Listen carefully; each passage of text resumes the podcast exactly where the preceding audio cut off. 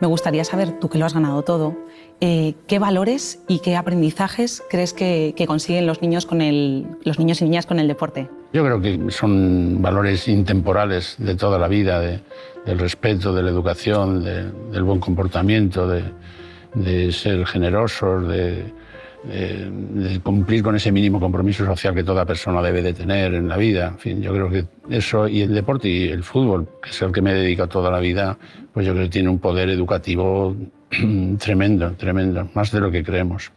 Yo he tenido la suerte de, de, estar 36 años en un club como el Real Madrid y 8 años en la selección, en lo que casi siempre ha sido una norma ganar. ¿eh? No, casi siempre digo. También hemos perdido. Que en el fondo hay que saber ganar y saber perder.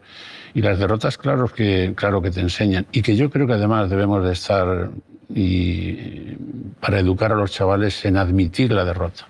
Pero todo lo que hay alrededor del fútbol casi que te lleva a, tener que ganar, porque si no ganas, porque si no ganas.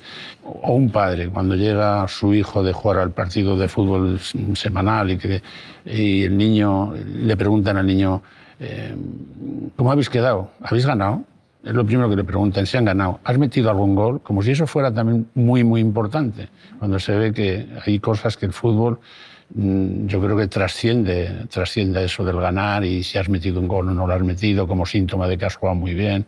A lo mejor has metido un gol y ha sido un desastre y no has sido un buen compañero. Yo me acuerdo de mi padre iba a vernos los partidos y era un seguimiento silencioso absolutamente silencioso. Pero ahora se ha convertido en que el padre habla durante los partidos, si le ponen, si no le ponen, si porque juega en un sitio y no juega en otro, si, en fin, casi que si va a estar ahí por debajo, siempre el padre, el abuelo, que piensan que a su niño le están haciendo mal, porque no, no le están haciendo mal. Incluso cuando alguna vez, si no juega o juega menos o juega, no pasa nada. Que sepa el niño y que aprenda el niño de lo que es de ese poder didáctico que tiene el deporte pues que, piensa, que piense que algunas veces pues, se queda sin jugar. Y luego mm, te decía al principio de ser realista. Pues claro que sí, que ser realista con los propios chavales. Es decir, en Salamanca, ¿cuántos jugadores habrán jugado al fútbol en ciento y pico años? Te lo digo porque soy de Salamanca. Pero en ciento y pico años habrán salido eh, internacionales cinco o seis. Y de un cierto calado, uno o dos. No más. ¿Cuántos, cuántos chavales han jugado al fútbol? Pues muchísimos. Que sepáis que normalmente no vais a ser jugadores de fútbol pero sí que el fútbol es una herramienta estupenda para formaros, sin ninguna duda, sin ninguna duda.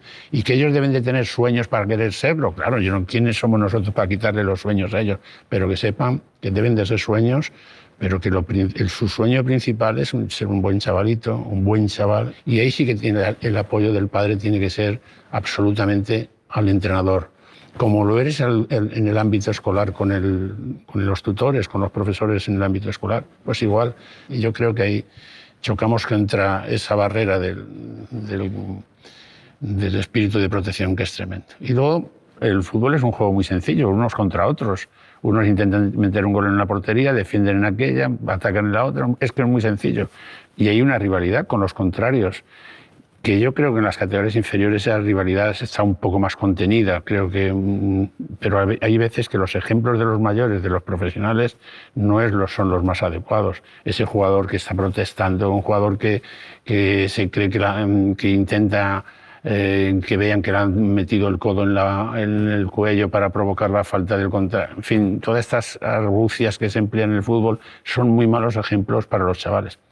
Pongo un ejemplo sabido por todos. En una cierta ocasión, dentro de la selección española, pues tuvimos un enfrentamiento muy, muy cruel que venía de cinco o seis partidos seguidos que jugamos Real Madrid-Barcelona. La verdad que muchos jugadores eran de, de, los dos equipos y se produjo un enfrentamiento y que fue un ejemplo malísimo. Y que menos mal que ellos, afortunadamente, se dieron cuenta de que ese ejemplo no podían trasladarlo a la gente joven y llegaron a una enemistad casi casi a diario por influencias externas, no porque el propio juego lo, lo diga, eh, pase eso, sino porque las influencias externas de entonces, no voy a decir la, gente que influyó, pero fueron una influencia nociva para nosotros. Afortunadamente se sustanció incluso con el premio Princesa de Asturias a Xavi Hernández y a Iker Casillas, pero porque se dieron cuenta ellos que esos episodios que habían hecho en el terreno de juego eran absolutamente antideportivos y que no le beneficiaban su imagen. Yo no le digo que haya sido